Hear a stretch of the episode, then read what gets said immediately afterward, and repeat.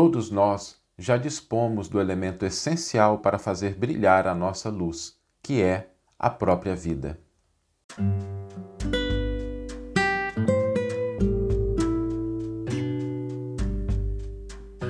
Você está ouvindo o podcast O Evangelho por Emmanuel, um podcast dedicado à interpretação e ao estudo da Boa Nova de Jesus através da contribuição do benfeitor Emmanuel.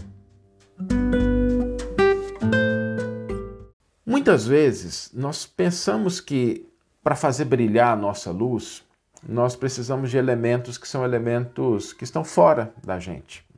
Aquela passagem de Jesus no Evangelho em que ele nos convida né, a colocar a candeia sobre o móvel, sobre o móvel, para que ilumine toda a casa, essa passagem muitas vezes ela é interpretada de diferentes formas.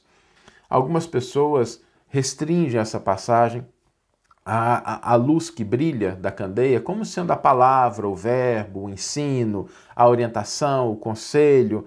E isso é importante, porque na verdade a gente não consegue é, transformar sem uso da palavra, né? sem uso da expressão, se a gente dizer alguma coisa. Mas é importante a gente lembrar que no uso da palavra nós nunca devemos violentar consciências.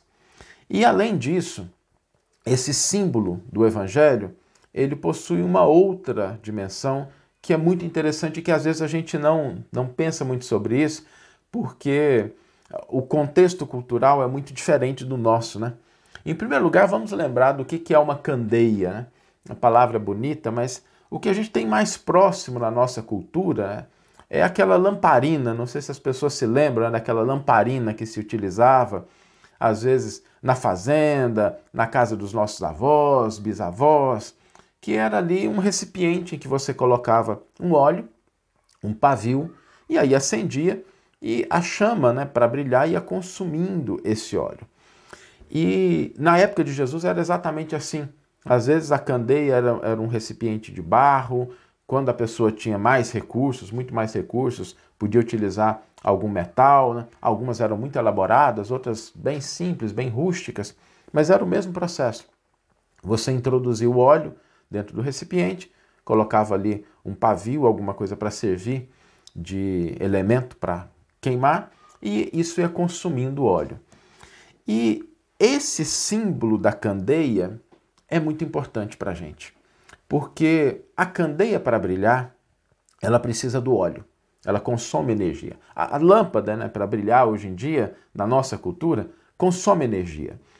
E quando a gente pensa na nossa própria existência, né, na, na possibilidade da gente brilhar, existe também um óleo, existe uma energia que a gente precisa consumir e na verdade todos nós já temos isso. Porque para fazer brilhar a nossa luz, o elemento essencial é a própria vida. Estarmos vivos, estarmos respirando. A gente está aqui interagindo, se a gente está aqui ouvindo isso, dialogando sobre essa temática, né, escutando, compartilhando, nós já temos esse elemento essencial. A nossa própria vida é o elemento essencial para fazer brilhar a nossa luz. Porque a cada dia que passa, a cada instante que se desenrola, nós vamos consumindo os recursos, o tempo, as possibilidades. E não importa se a gente tem 7 ou 70 anos, se a gente está sadio ou se a gente está doente, se a gente tem recursos intelectuais ou se a gente tem algumas limitações, não importa isso. O elemento essencial não está na qualidade e nem na intensidade, na quantidade dos recursos. O elemento essencial está na nossa própria vida. Quando nós estamos vivos, nós temos a possibilidade de converter tempo, recursos, possibilidades em luz. E essa é a principal pergunta que nós devemos fazer. Nós estamos acendendo luz com a nossa existência, com a nossa possibilidade, com aquilo que nós temos, com o tempo que a gente dispõe, com os recursos que estão à nossa mão, nós estamos iluminando o nosso caminho e o caminho das pessoas que estão à nossa volta? No que é que nós estamos convertendo as nossas energias, as nossas possibilidades, os nossos recursos? E quando a gente fala desses elementos, não é para a gente se, se perder numa culpa e numa lamentação. Às vezes, quando a pessoa se coloca diante desse tipo de reflexão, ela começa a pensar assim: ah, mas eu não estou fazendo nada, mas eu não fiz nada até hoje. Às vezes, algumas pessoas que estão numa idade mais avançada falam assim: ah, mas eu não fiz nada da minha vida. Gente, esse é um raciocínio equivocado, porque a gente não pode desperdiçar o recurso do presente lamentando o que não foi empregado no passado. Nós não podemos desperdiçar o dia de hoje lamentando o dia de ontem. O dia de ontem está feito, está registrado. Se a gente tá, tem a possibilidade de estar vivo hoje, é porque a gente pode converter o, a possibilidade, o recurso, o tempo de hoje em luz para brilhar para alguém. A gente pode ser útil para alguém. A gente pode transformar o dia de hoje em algo que seja de utilidade para as pessoas, que possa tornar o mundo um pouco melhor, que possa diminuir a dor de alguém, que possa esclarecer, que possa orientar, que possa fazer com que nós trabalhemos, transformemos a nossa vida numa fonte de luz. E lembremos, né? assim como a candeia, ela tem um momento em que o óleo se esgota, a nossa existência também ela tem, a nossa existência material também tem um tempo. Vai chegar um momento em que a gente, nessa existência, a gente vai deixar de ter a possibilidade do óleo. A gente vai ter que devolver o corpo, devolver as coisas todas que nós temos. Isso não é para que a gente se desestimule, mas é para que a gente veja a bênção que é termos isso no dia de hoje. A gente poder aproveitar esse recurso para fazer brilhar a nossa luz. O elemento essencial para que a gente possa fazer brilhar a nossa luz é a existência, a vida. Essa nós já dispomos. As escolhas que a gente vai fazer dependem de cada um de nós, mas nós podemos intensificar essa luz ou podemos deixá-la diminuída. Mas isso é um exercício constante.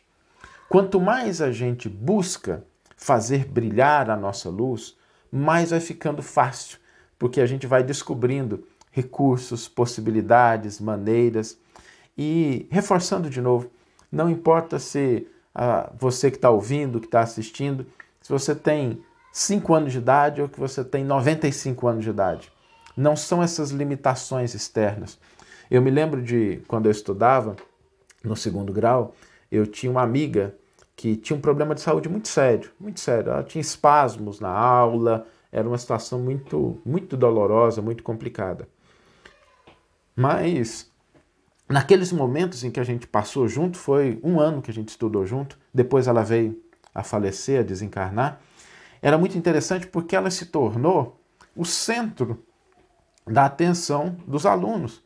Porque o cuidado que a gente tinha que ter com ela, quando ela tinha uma crise, e aí ela voltava uma semana depois superando, sempre com um sorriso nos lábios, aquilo literalmente iluminava a nossa vida. A gente, como estudante ali, cuidando, às vezes situações complicadas, né, mas cuidando daquilo que era as necessidades dela, é, aquilo para a gente se tornou uma grande luz. Então, não é a condição, é o emprego, não é a quantidade, é o uso, não é a falta, é a consciência do que nós temos.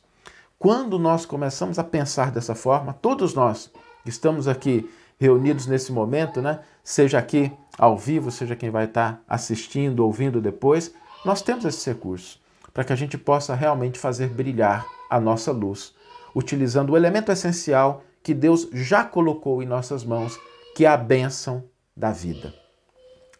Vamos ler agora a íntegra do versículo e do comentário que inspiraram a nossa reflexão de hoje. O versículo está no Evangelho de Mateus, capítulo 5, versículo 15, e nos diz: Nem se acende uma candeia colocando-a debaixo do módio, mas sobre o candeeiro, assim ilumina todos que estão na casa. Emmanuel intitula o seu comentário A Candeia Viva. Muitos aprendizes interpretaram semelhantes palavras do Mestre como apelo à pregação sistemática e desvairaram-se através de veementes discursos em toda parte.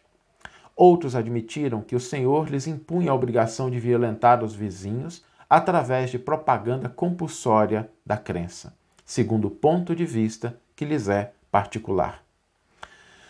Em verdade, o sermão edificante e o auxílio fraterno são indispensáveis na extensão dos benefícios divinos da fé. Sem a palavra, é quase impossível a distribuição do conhecimento. Sem o amparo irmão, a fraternidade não se concretizará no mundo. A assertiva de Jesus, todavia, atinge mais além. Atentemos para o símbolo da candeia. A claridade na lâmpada consome força ou combustível. Sem o sacrifício da energia ou do óleo, não há luz. Para nós, aqui, o material de manutenção é a possibilidade, o recurso, a vida. Nossa existência é a candeia viva. É um erro lamentável despender nossas forças sem proveito para ninguém, sob a medida de nosso egoísmo, de nossa vaidade ou de nossa limitação pessoal. Coloquemos nossas possibilidades ao dispor dos semelhantes. Ninguém deve amealhar as vantagens da experiência terrestre somente para si. Cada espírito provisoriamente encarnado no círculo humano goza de imensas prerrogativas quanto à difusão do bem, se persevera na observância do amor universal. Prega, pois, as revelações do alto, fazendo-as mais formosas e brilhantes em teus lábios. Insta com parentes e amigos para que aceitem as verdades imperecíveis, mas não ouvides que a candeia viva da iluminação espiritual é a perfeita imagem de ti mesmo. Transforma as tuas energias em bondade e compreensão redentoras para toda a gente, gastando para isso o óleo de tua boa vontade na renúncia e no sacrifício, e a tua vida em Cristo passará realmente a brilhar. Que você tenha uma excelente manhã, uma excelente tarde ou uma excelente noite e que possamos nos encontrar no próximo episódio. Um grande abraço e até lá! Thank you.